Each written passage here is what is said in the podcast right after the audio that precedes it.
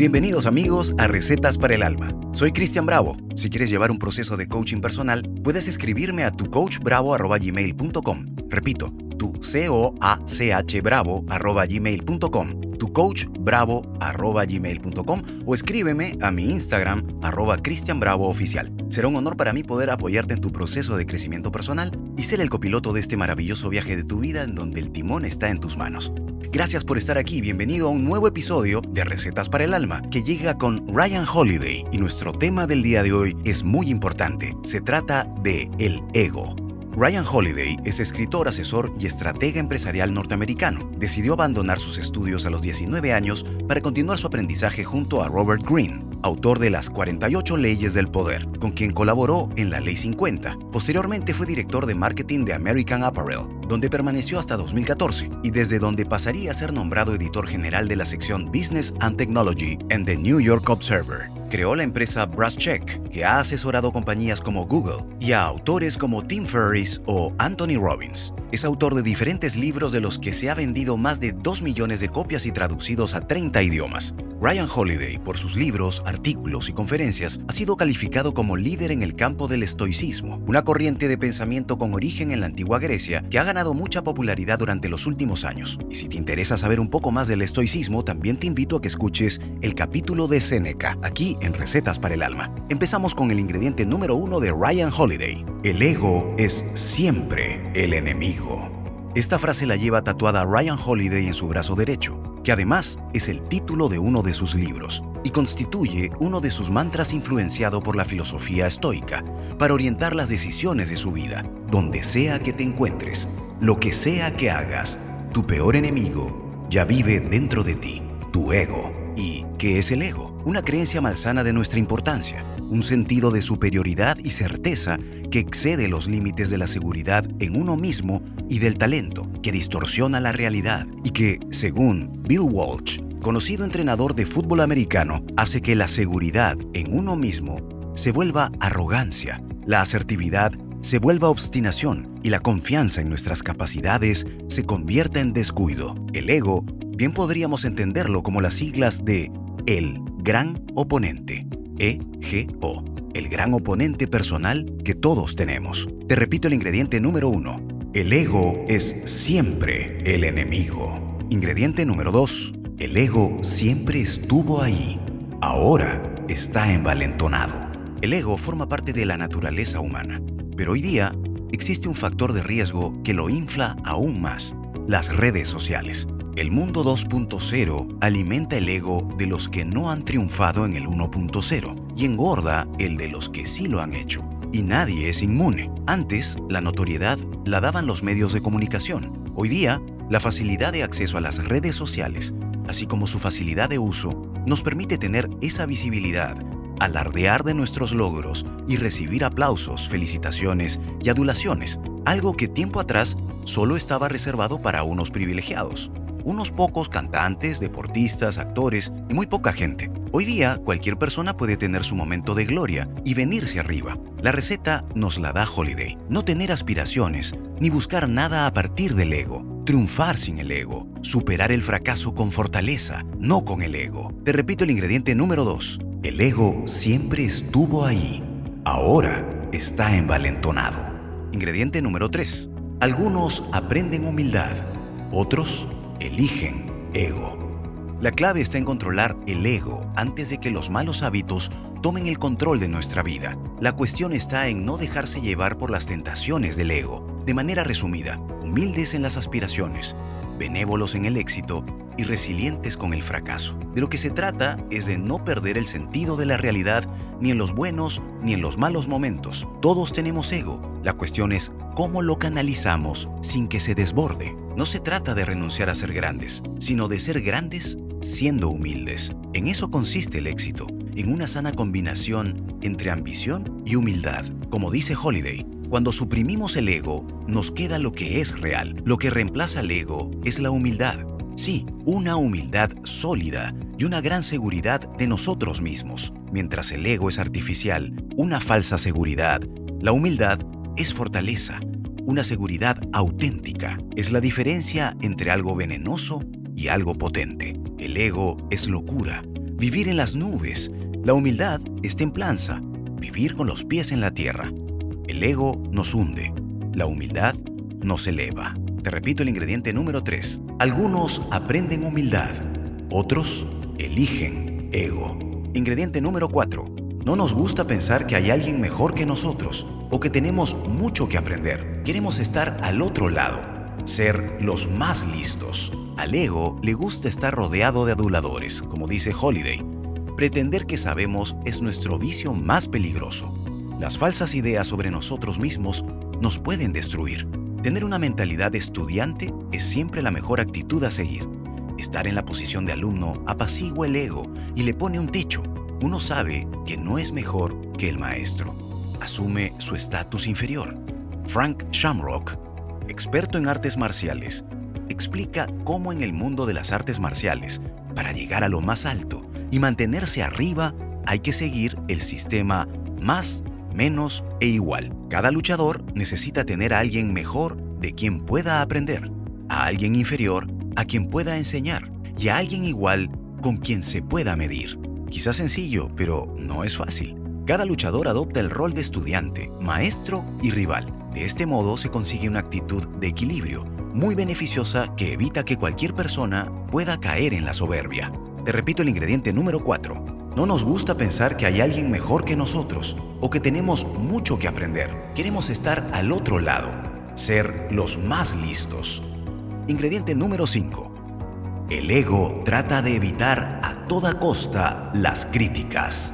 Al ego no le interesa la realidad, prefiere la vanidad, hacer sus propias evaluaciones sesgadas para justificarse y creer que está en lo cierto. Porque conocer la realidad casi siempre implica cambios, y el cambio, aunque sea para bien, es molesto. Mejorar y crecer es un proceso arduo, con fases de oscuridad, desgaste y cansancio. Es más cómodo, por ejemplo, mirar hacia otro lado y creerse lo que a uno le interesa. Claro, el golpe suele ser duro. La historia está plagada de episodios, sean militares, empresariales, artísticos, en los que el ego ha conducido a sus protagonistas a estrellarse. Por ejemplo, el Titanic, Polaroid, Lehman Brothers o Enron. Ryan Holiday dice, el arte de saber recibir retroalimentación es una capacidad esencial en la vida, en particular si se trata de críticas duras, no solo necesitamos saber aceptar estas críticas, sino que debemos esforzarnos por pedirlas activamente, esforzarnos por buscar las críticas negativas cuando nuestros amigos, familiares y nuestro cerebro nos dicen que lo estamos haciendo muy bien. Sin embargo, el ego trata de evitar a toda costa esas críticas. Nunca dejes que el ego lidere tu vida. Nunca te mientas a ti mismo. Te repito el ingrediente número 5. El ego trata de evitar a toda costa las críticas. Ingrediente número 6. En cierto sentido, nuestro propio camino estará definido por la cantidad de cosas desagradables que estemos dispuestos a soportar. La gente inteligente, centrada en los resultados, deja a un lado el ego y asume que muchas veces hay que morderse la lengua, aceptar trabajos insignificantes, soportar las críticas, posiblemente injustas, o no llevar la contraria a ciertas personas, porque todo ello forma parte de un plan más grande que la beneficia. La gente con un ego desproporcionado lo que quiere es llevar razón, quedar por encima. La gente inteligente lo que quiere es conseguir resultados. De eso se trata. En la estrategia del éxito hay que estar dispuestos a soportar ciertas cosas que uno desprecia, pero que son inevitables, lo que comúnmente se conoce como comer sapos. Siempre habrá gente que nos trate con desprecio. Cuando eso ocurre, la tentación, producto del ego, es devolver el golpe. Se va a enterar de quién soy. Yo no hago eso. ¿Quiénes se creen? Yo no me rebajo. Seguro que te suenan esas reflexiones. No caigas en ello. La clave está en el autocontrol. Sí, el autocontrol es una habilidad difícil, pero esencial. Como escribe Holiday, aquellos que han sometido al ego entienden que el hecho de que los demás nos traten mal no nos desagrada a nosotros, los desagrada a ellos. Te repito el ingrediente número 6. En cierto sentido, nuestro propio camino estará definido por la cantidad de cosas desagradables que estemos dispuestos a soportar. Ingrediente número 7. La fe en nosotros mismos depende de los logros reales. Este ingrediente subraya la relación entre la autoconfianza y el éxito. sugiere que nuestra fe en nosotros mismos se fortalece a medida que alcanzamos logros tangibles en la vida. Crear un historial de éxitos puede contribuir a una mayor confianza en nuestras habilidades y capacidades. Sin embargo, es importante recordar que la fe en uno mismo también puede ser cultivada a través del aprendizaje, la perseverancia y la superación de desafíos, incluso si no siempre se traducen en logros inmediatos. Mucha gente se eleva con rapidez y cae con igual velocidad. La clave está en el equilibrio entre talento y ambición, especialmente si uno es joven. Ese es el combate que hay que ganar. Se trata de evaluar y poner en valor las propias capacidades sin dejar la humildad. Es fundamental verse a uno mismo con un poco de distancia, algo que no resulta sencillo porque el ego siempre tira de nosotros hacia el lado oscuro. Es enormemente fácil enamorarse de uno mismo, de nuestro talento y de nuestro trabajo, y acabar sobrevalorándonos. Pero eso nos condena, porque llega a asumir riesgos excesivos, a descuidarnos y a no tomar precauciones. Uno de los biógrafos del general Sherman, estratega militar durante la época del presidente Abraham Lincoln, lo describió así. Entre los hombres que se elevan a la fama y el liderazgo, se reconocen dos clases. Aquellos que nacen creyendo en sí mismos y aquellos para los cuales este es un proceso lento que depende de los logros concretos. Para los hombres del segundo tipo, su propio éxito representa una sorpresa constante y sus frutos son más deliciosos porque deben ser puestos a prueba, prueba tras prueba, por un acechante sentido de la duda acerca de si todo no es un sueño. En esa duda yace la verdadera modestia, no la farsa de un falso autodesprecio, sino la modestia de la moderación, en el sentido griego es aplomo, no pose. Te repito el ingrediente número 7. La fe en nosotros mismos depende de los logros reales. Ingrediente número 8. Cuando subimos de nivel, nos hallamos en situaciones nuevas y enfrentamos nuevos problemas. El físico John Wheeler decía, a medida que crece nuestra isla de conocimiento, también se incrementan las fronteras de nuestra ignorancia. Esta es la razón por la que el ego es siempre el enemigo, y es clave no perder de vista nunca la humildad. A medida que avanzamos en el dominio de una disciplina, también crece la presión por demostrar a los demás lo que sabemos, que siempre es menos de lo que creemos que sabemos, y dejarles claro que estamos un peldaño por encima de ellos. Sin importar tu nivel de éxito, tienes que permanecer alerta. El éxito casi siempre emborracha y a menudo se convierte en una maldición. El éxito te da poder y también te destruye. Y cuanto mayor es el ego, peores son las caídas y los perjuicios que pueden causar. Un ejemplo son los imperios. Siempre caen y debemos preguntarnos el por qué. La respuesta es obvia, el complejo de superioridad. Es fundamental estar siempre en guardia contra el exceso de seguridad en uno mismo. El principal producto del conocimiento personal es la humildad, decía una vez la escritora Flannery O'Connor. La sabiduría es humildad. Cuanto más te conoces, más humilde. Cuanto más humilde, menos ego. El problema es que tenemos la falsa percepción de que si somos humildes terminaremos, como escribe Holiday, subyugados, pisoteados, avergonzados y condenados a la irrelevancia. La pregunta es, ¿cómo podemos practicar conscientemente la humildad y así evitar ser víctimas del complejo de superioridad? Una buena recomendación es tratar de estar de vez en cuando en entornos donde seamos los que menos sabemos. Esa actitud nos hará sentirnos alumnos y nos ayudará a no despegar los pies del suelo. El pintor francés Henri Matisse lo expresó así, cuando aprendas a pintar con la mano derecha, cambia a la izquierda. Te repito el ingrediente número 8. Cuando subimos de nivel, nos hallamos en situaciones nuevas y enfrentamos nuevos problemas.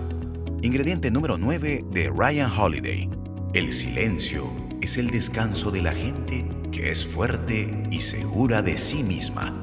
Creemos que el silencio es síntoma de debilidad. Y para el ego, eso es cierto. Armar ruido y que nos presten atención, aunque sea por algo extravagante y sin valor, nos hace sentir importantes. Hoy día eso es tremendamente sencillo con las redes sociales. Pero hay algo que no admite dudas. Mientras te preocupas por presumir, no estás produciendo ningún valor. Claro está que dedicarse a alardear es gratificante y fácil a corto plazo. Por eso hay tanta gente que lo practica, pero a costa de invertir en algo no valioso. Cuanto más difícil es el reto, más fácil es caer en la tentación de evitar ponernos manos a la obra. El vacío y la incertidumbre nos asustan y cubrimos ese reto enredándonos en cuestiones menores como buscar reconocimientos baratos a golpe de likes, retweets, corazones, comentarios y otras cosas. No se trata de estar escondido, ser invisible es una estrategia perdedora, pero una cosa es dar visibilidad a nuestros productos o servicios, es decir, nuestra propuesta de valor, y otra darnos visibilidad a nosotros mismos, que vendría a ser al ego. En el primer caso, se pone el foco en el beneficio a terceros, es decir, el valor. Y en el segundo, en nuestra persona, que viene a ser narcisismo. Hay que pensar en grande y vivir modestamente centrados en la acción, que es lo que garantiza los resultados. Te repito el ingrediente número 9. El silencio es el descanso de la gente que es fuerte y segura de sí misma. Ingrediente número 10. Ingrediente final de nuestro capítulo con Ryan Holiday.